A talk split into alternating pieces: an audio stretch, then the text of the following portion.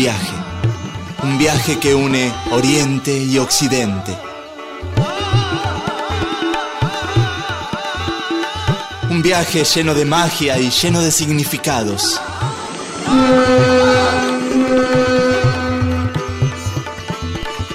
Esto es Oriente Express.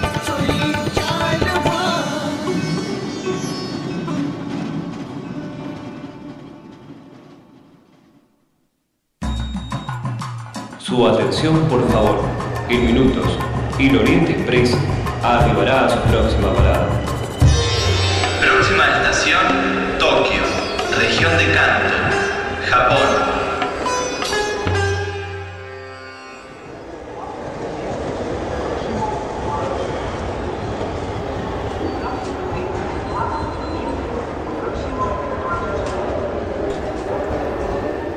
Tardes, como habrán podido escuchar por los altavoces del Oriente Express, en esta oportunidad el tren cruzó el océano para llegar al nuevo destino, a la ciudad de Tokio. Venimos a conocer distintas cosas de- del Japón, fundamentalmente interesados por el, por el arte de Japón y las primeras impresiones que nos da la ciudad por ahí distan un poco de, de lo que imaginábamos, ¿no? Mucho ruido, mucha, mucha tecnología, Mucho mucha- contraste. muchas luces, Sí, mucho contraste. Yo esperaba un poco más de silencio. Sí, sí, un poco más de encuentro. tranquilidad. Pero bueno, nos- según nos dijeron, esas cosas que nosotros buscamos más cercanas al arte, a la tradición del Japón, también se encuentran. Y la verdad que como una hora parece bastante poco para, para, para conocer Tokio, lo que yo les propongo es que nos dividamos, no nos vamos Me a poner parece de bien, acuerdo. bueno. Eh, y cada uno de nosotros vaya para el lugar que le interese, no sé. eh, lo dejo abierto, cada uno es libre de ir para donde guste. Bueno, a mí me gustaría conocer un poco más de este fenómeno del anime, así que si les parece bien, nosotros arrancamos con Santi para, para ese lado. Bueno, listo. Bueno, y con Cecilia vamos a seguir el viaje hacia Kioto, porque ahí hay un templo donde parece los monjes em, budistas hicieron los primeros arreglos florales que se llaman ikebana. Y ahí parece que nació esta tradición de que acá en Japón es tan así como todavía usual y antigua al mismo tiempo. Bueno, bien, Sí. suena lindo. Bené. Sí, me, Likebana me ganas de ir con vos. Dai. Sí, ustedes bueno, lo van a el hacer. Ikebana, eh, tiene mucho que ver con, con el Zen, que es a mí lo, lo que más me interesa, ver acerca de alguna disciplina, quizás porque el Zen es como algo muy amplio, no sé qué Sí, se te por dónde habría que buscar. Claro, alguna disciplina. Y, no sé. Ikebana, el tiro Y con que el van es una. Y tiro con todos- arco. Sí, son todos dos. Tiro con son Bueno, arco. como- entonces, perdón, Bene, pero cambio de idea, me, me- me engancho con Adri, me parece mejor. Ah, bueno, me bueno. gustó más. Vamos, vamos. Listo, entonces cada uno agarra sus mochilas y nos Bueno, vemos, listo. nos vemos en una hora acá en la estación. Muy Chao. bien. Chao, chao.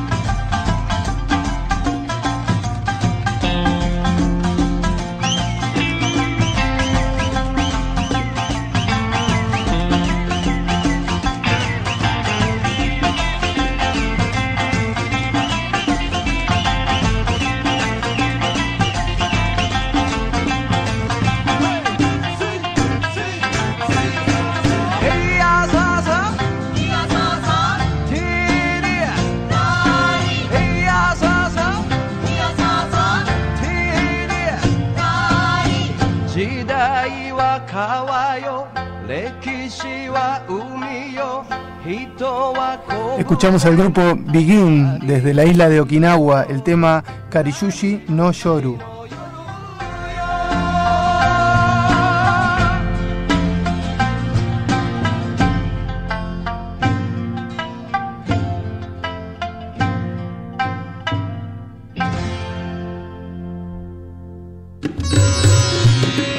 Cambia de hemisferio. Oriente Express.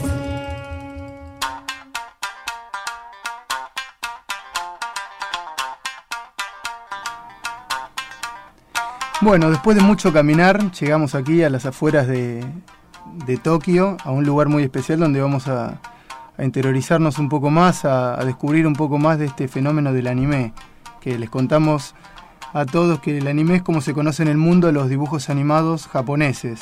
Aunque bueno, en Japón se le llama, a todo dibujo animado se le llama anime. Pero bueno, nosotros acá en Occidente entendemos por anime a los dibujos que vienen de allá.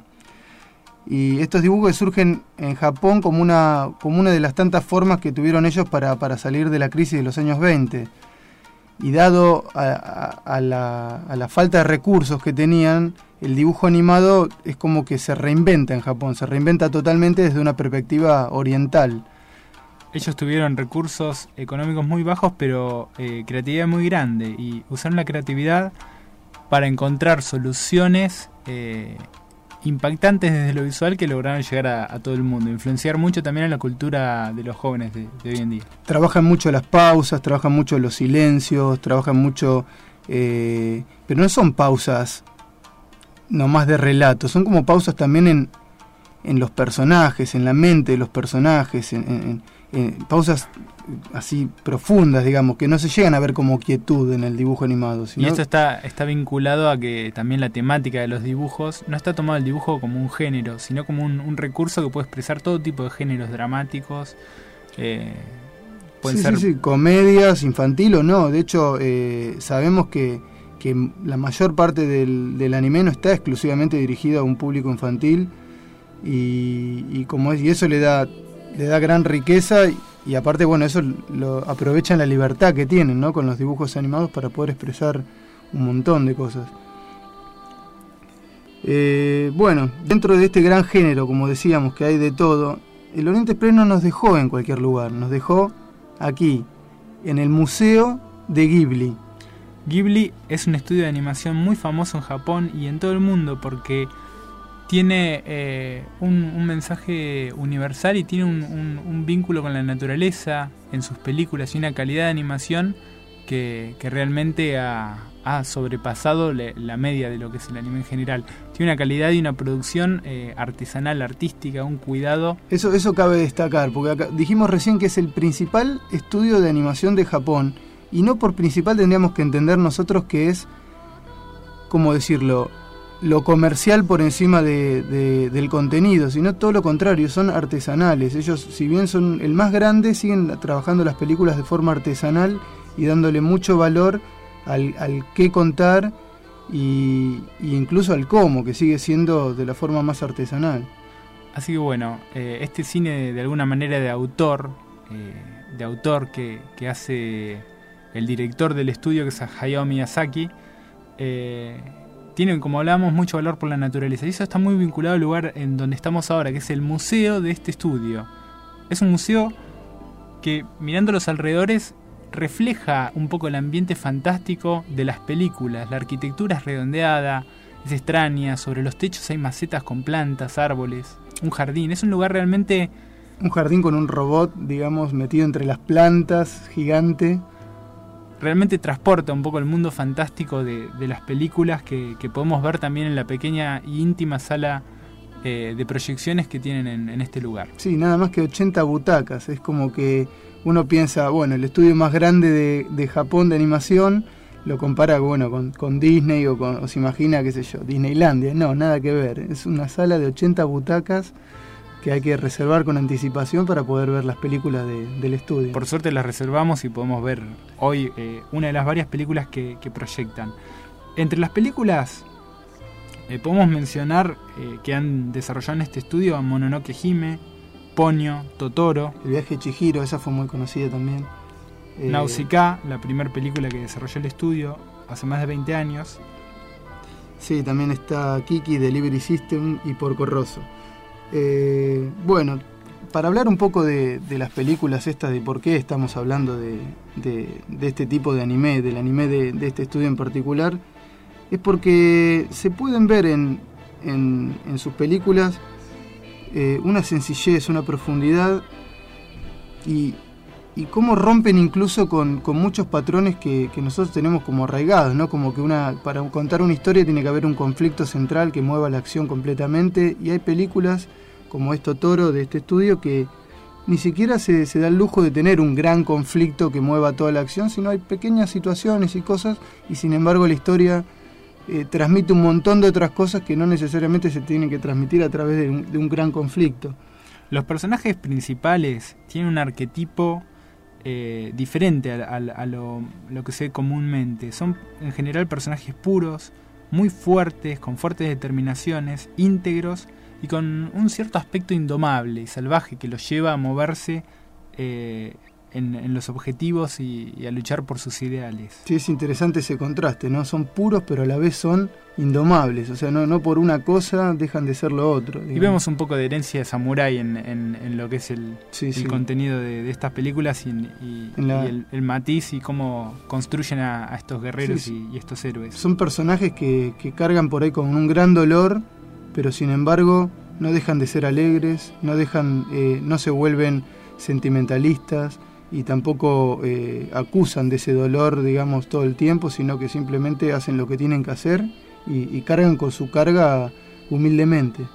Sí, sobre todo vemos como un- una sensibilidad y un vínculo eh, y un sentimiento de formar parte del todo que se experimenta, de formar parte con la naturaleza, que tiene un poco que ver con, con el zen, de ese sentimiento de, de comunión eh, que, Es muy recurrente, sí, en, en las películas de Ghibli. que varios de los personajes principales siempre lo llevan a, como, como un ideal. Sí, es como que la naturaleza es como un gran ser viviente, ¿no?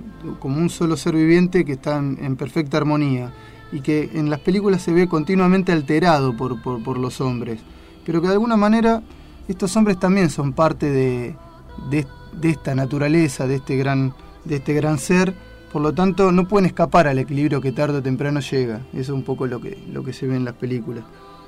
Bueno, lo que queremos comentar y, y dar esta aproximación a este anime más de autor, más poco conocido, pero que se puede acceder realmente hoy con los medios. Uno puede acceder a todo tipo de. por internet, a todo tipo de, Sí, de sí. películas no Que- tan comerciales. Eh, y bueno, nos refleja una parte más profunda de, de lo que puede ser el anime.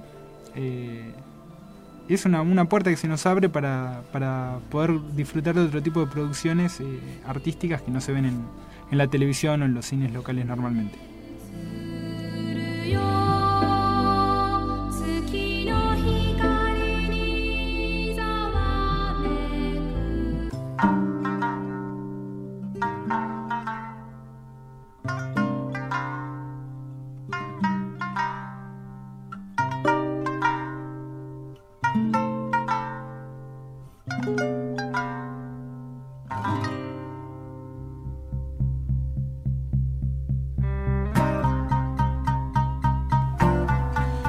Y acá estamos, Adri. Medio complicado esto de, de- de preguntar por el Zen, de saber dónde está el Zen. La gente medio que contesta con, con evasivas, ¿no? No, indirectas, sí. no va quedando muy claro, ¿no?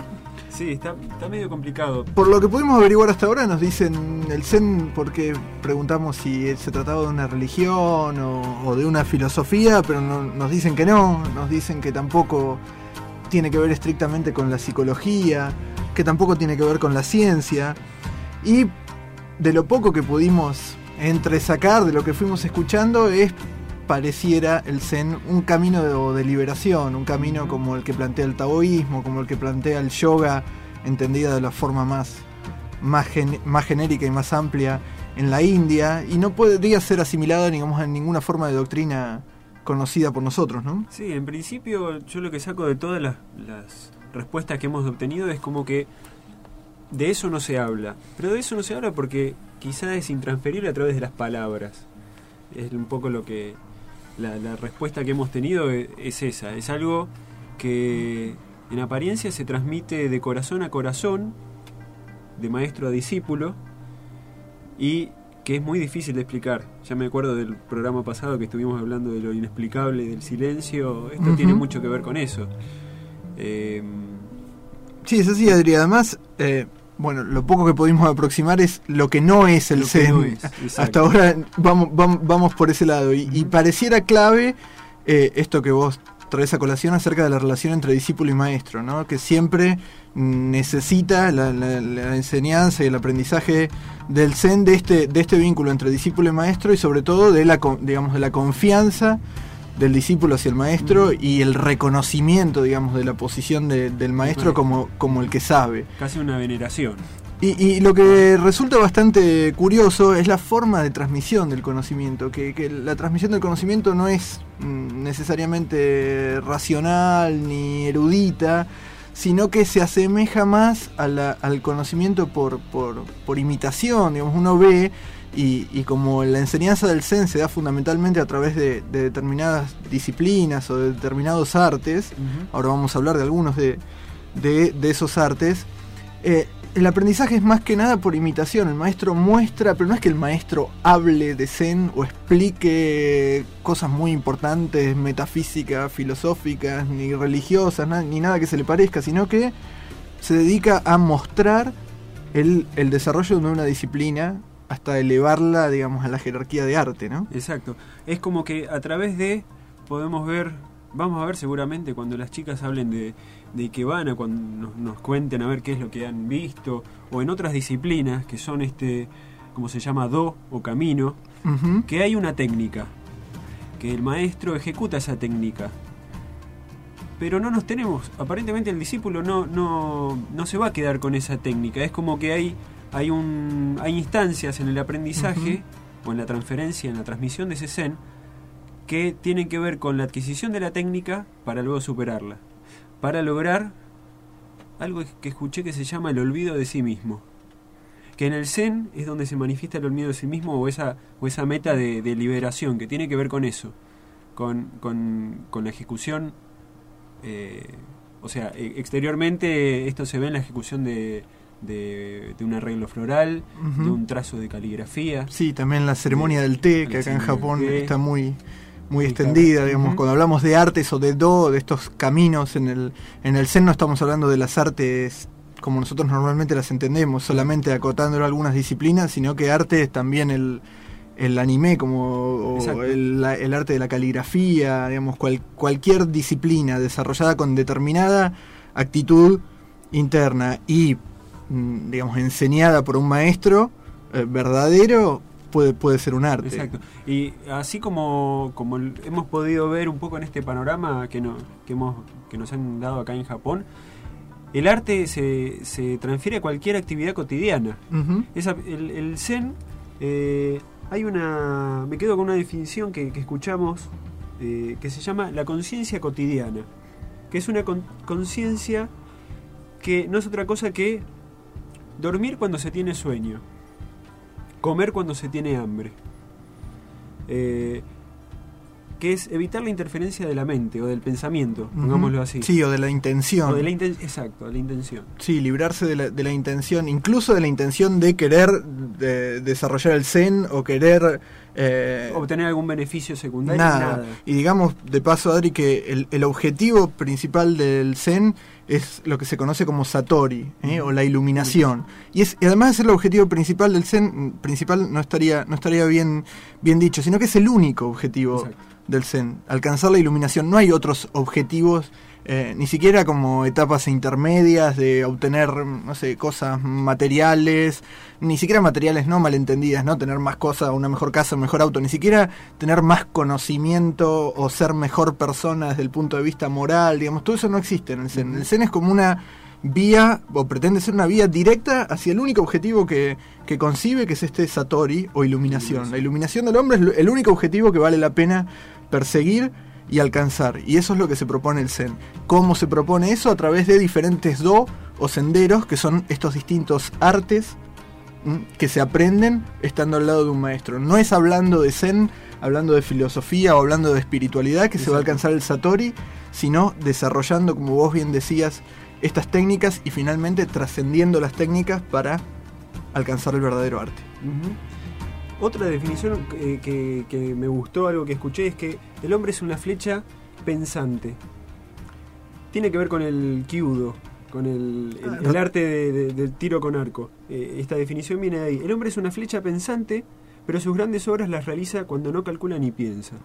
Es ese eh, pensar sin pensar o hacer eh, sin hacer, sin tener esa conciencia. También hacer, muy cercana a la idea del Wu Wei que habíamos visto en el, en el taoísmo, ¿no? Porque mm, también pudimos ver que el Zen surge como una suerte de fusión de doctrinas existentes, digamos, la denominación que a veces nosotros manejamos de budismo Zen es porque el Zen se origina en parte en el budismo de la India, que después se funde con elementos del taoísmo cuando el budismo ingresa a China y que también toma cosas del confucianismo y hasta toma cosas en Japón del shintoísmo, que era la, la- la tradición espiritual, digamos, nativa del Japón. Por eso que después, o más modernamente, directamente se hable de Zen, muchas veces ni siquiera se habla de budismo Zen, porque adquiere como una, como una independencia de todas las otras, de todas las formas anteriores.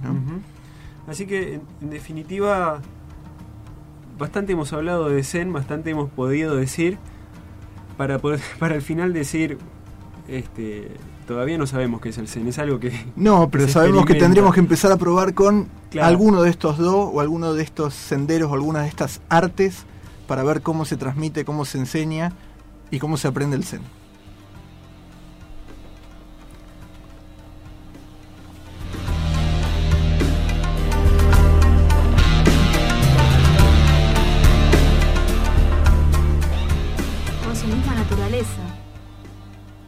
Esencia del Zen no es oriental ni occidental. Los maestros clásicos afirmaban que el Zen no es patrimonio de ninguna cultura o filosofía, y mucho menos de una clase o grupo social determinado. Como señaló un poeta Zen, ¿sobre qué puerta no se refleja la luz de la luna? El Zen no es un producto de las ideas, sino que, por el contrario, constituye su mismo fundamento.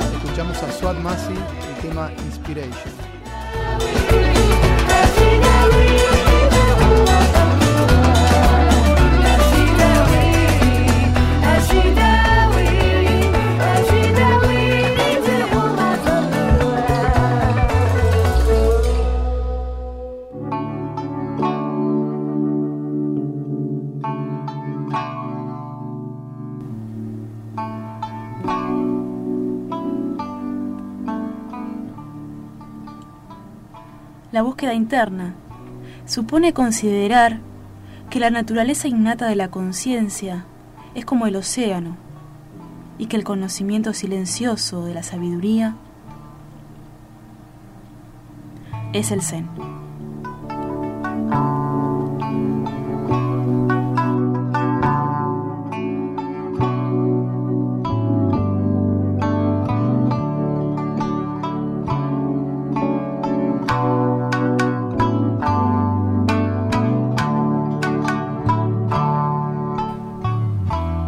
El año 1924, el profesor alemán de filosofía Eugen Herrigel obtuvo una cátedra en la Universidad Imperial de Tohoku, Japón, para enseñar historia de la filosofía occidental. Y fue allí que sintió la inquietud de aprovechar su estadía para profundizar los conocimientos acerca del budismo zen. Resultó que otro de los docentes de la universidad, el profesor Komachiya Soso, le sugirió que se acercara al Zen, pero ya no desde una perspectiva académica o erudita, sino a través de la práctica de una expresión artística. De entre las artes disponibles, teniendo en cuenta que en su juventud Herrigel se había ejercitado en el disparo de armas de fuego, eligió tomar clases de arquería, kyudo, con el reconocido maestro Kenzo Awa, que también resultó el maestro del propio Komachiya Soso. Durante los encuentros, Awa nunca se refería verbalmente al Zen. Pacientemente se centraba solo en la enseñanza del tiro con arco.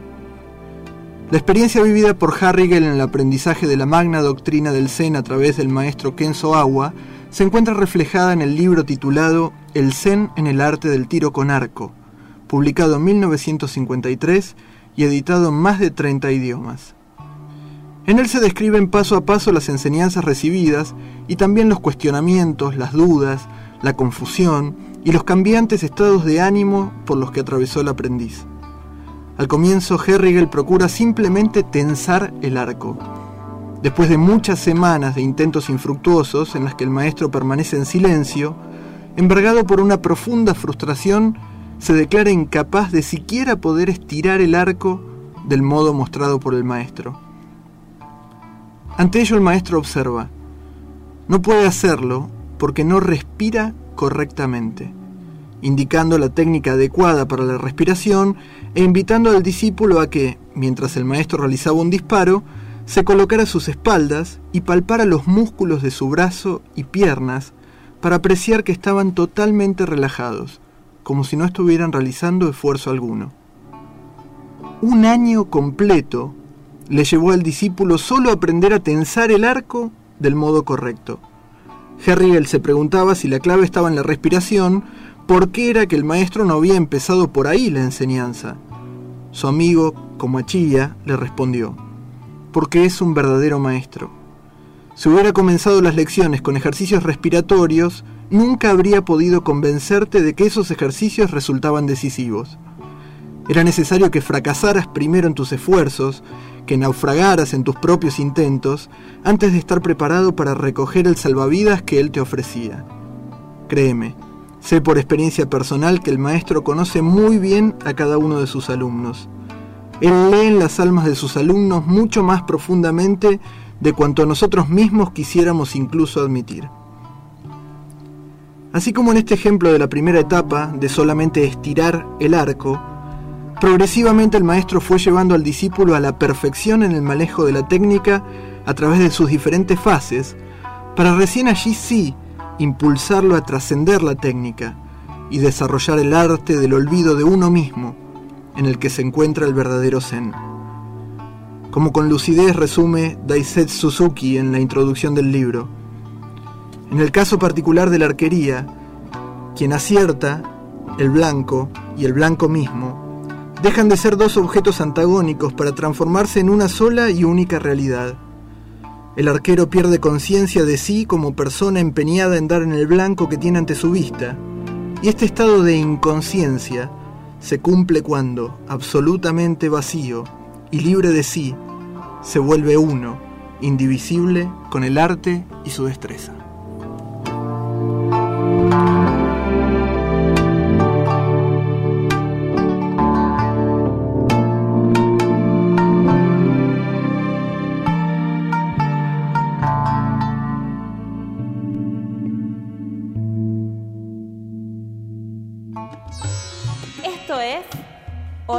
Express. जागे जागे सोए सोए तेरे नैना सपनों में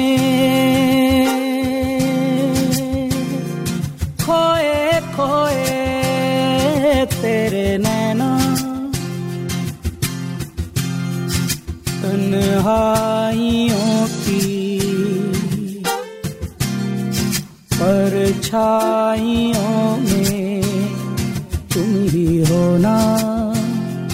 तेरे नैना, हाय नैना, सुनी सुनी। सुनी सुनी ये रहना। आजा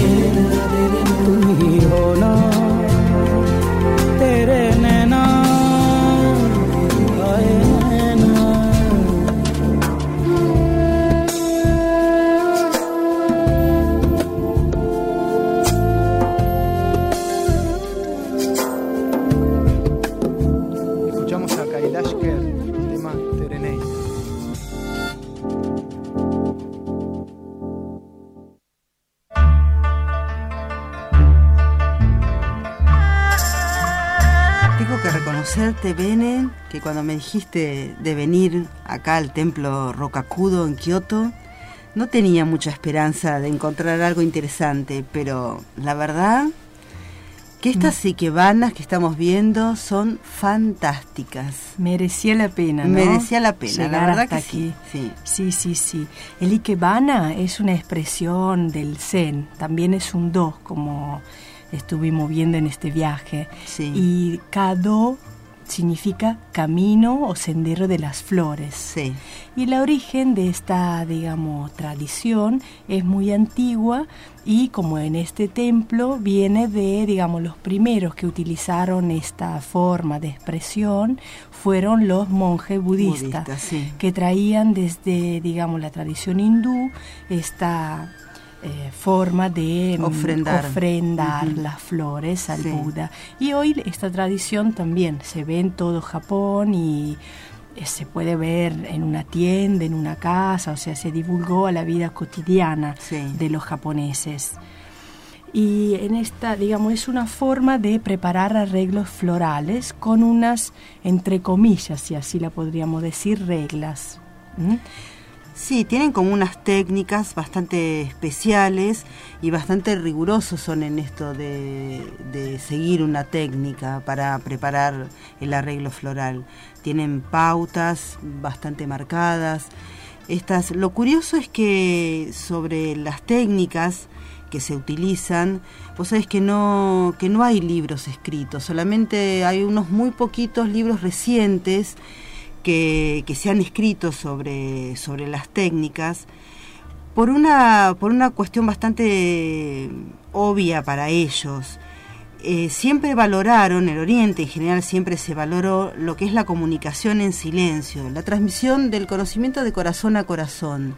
Por eso nunca, nunca se escribieron libros que tuvieran eh, como sustrato esto de enseñar a hacer ikebana, porque el discípulo lo aprende directamente de- del maestro. Del maestro. Y la idea es eh, que, el, que el discípulo pueda descubrir cuál es el espíritu por propia experiencia, el espíritu del arreglo floral. Esta es la idea que ellos tienen con respecto a la ikebana.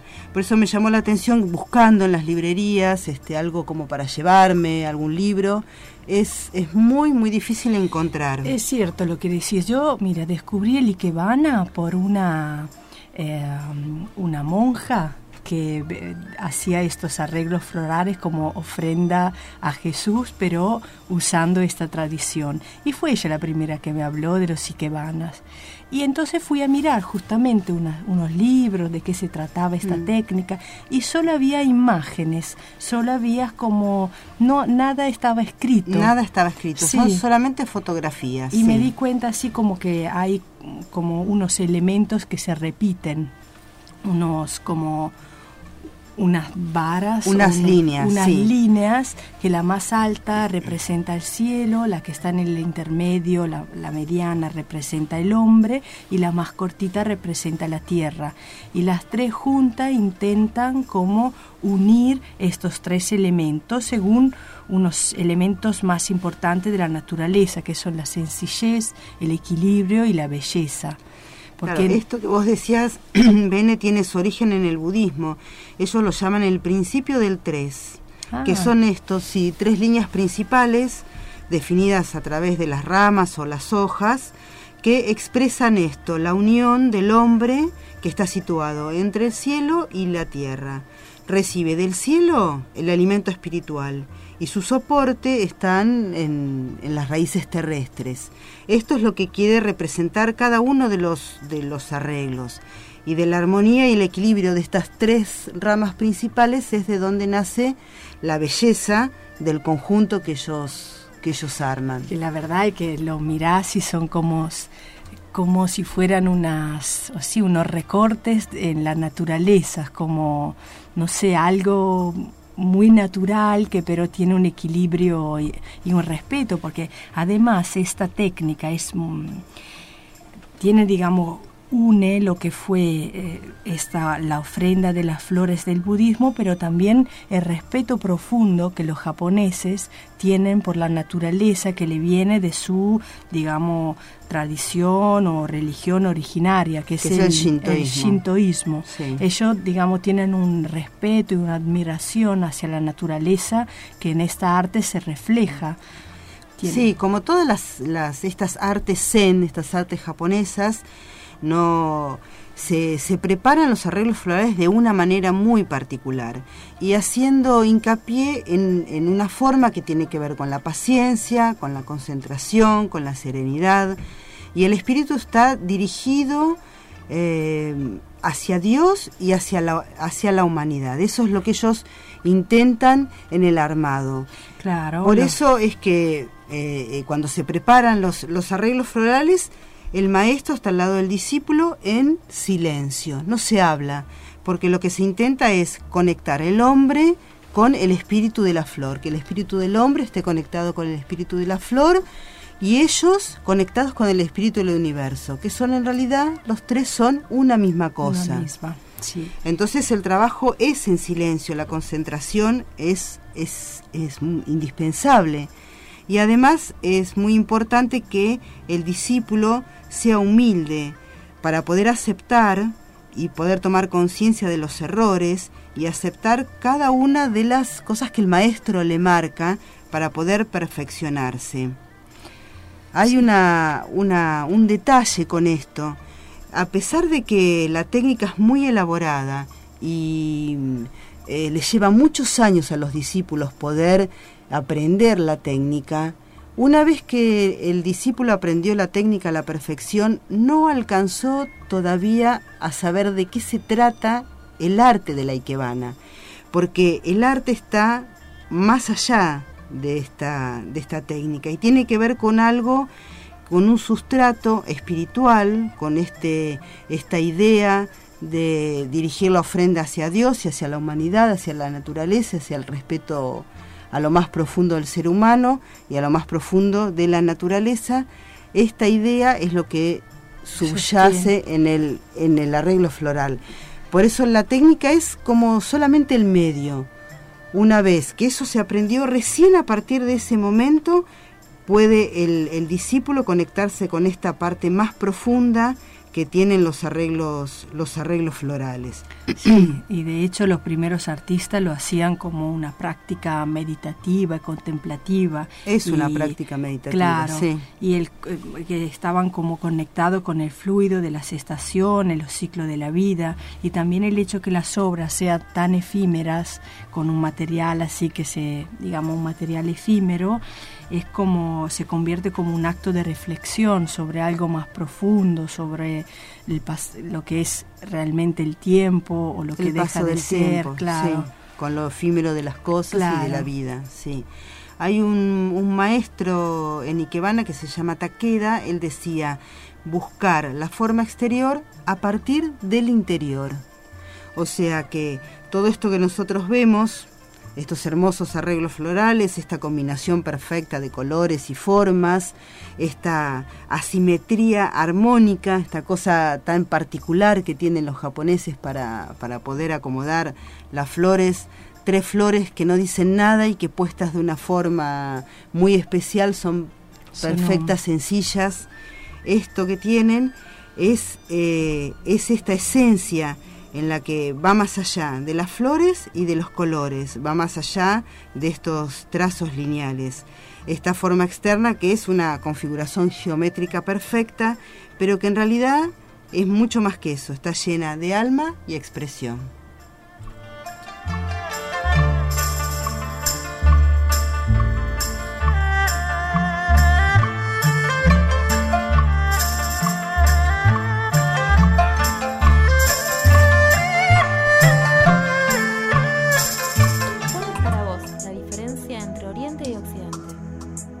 Persona de Occidente cuando ve una flor pretende más cortarla y quedársela en lugar de admirarla o sentir el perfume. Eso es bien distinto. En Oriente no es tan así.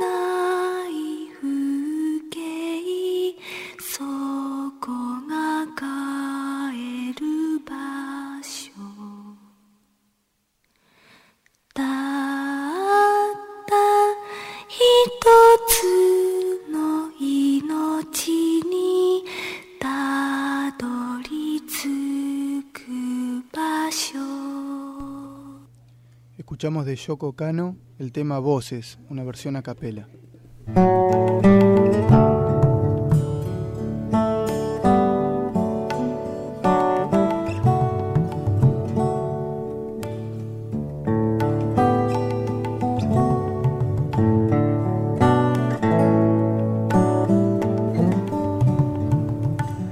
Se dice que en cierta ocasión, un monje estaba bajando las escaleras cuando escuchó la voz de un anciano maestro quien lo llamó y le dijo, desde el momento del nacimiento hasta el instante de tu muerte, nunca dejarás de ser tú mismo. ¿Por qué entonces te alarmas? ¿Cuál es el significado de ser uno mismo? ¿Quién eres tú? contestó el monje. En el mismo momento que surge la intención de descubrir quién eres, no podrás conseguirlo. Es difícil verse a uno mismo, muy difícil. Hoy en día, la gente responde a esta pregunta diciendo, yo soy yo. ¿Quién iba a ser si no? ¿Qué tipo de comprensión es esa? Si tú también respondes de esa manera, ¿cómo comprenderás el significado que hay en ser uno mismo desde el nacimiento hasta el instante de la muerte?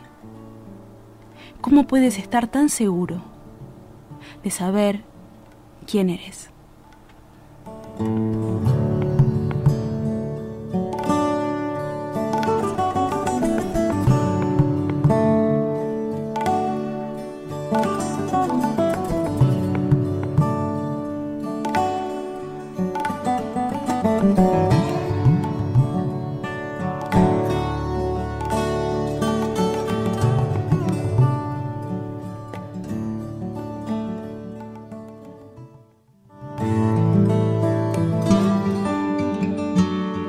Viaja con nosotros en la web.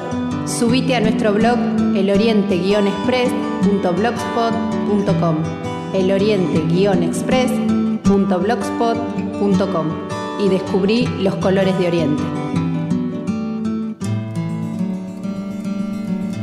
Bueno, estamos todos de nuevo acá en la estación. Eh, gracias a Manuel por haber sido el encargado de la, de la logística de los distintos recorridos de cada uno de los pasajeros del Oriente Express de hoy.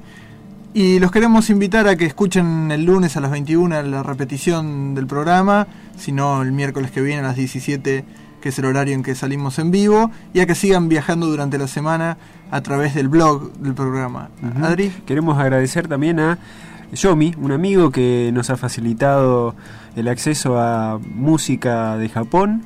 Muy hermosa, la verdad, muy, muy, linda la, la música de este programa. La verdad que no, no tengo ganas de volver a cruzar el agua con el Oriente Express. Tengo ganas de seguir acá en Japón, me gustó mucho. Y bueno, Adri, pero la semana que viene seguramente nos espera un, un destino igual de, de interesante que, que este de hoy.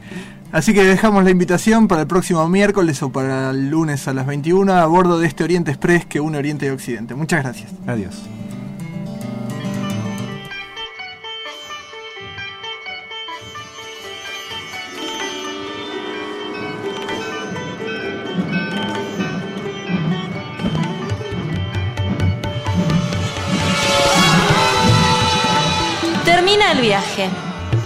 El viaje que une Oriente y Occidente. Un viaje lleno de magia y lleno de significados.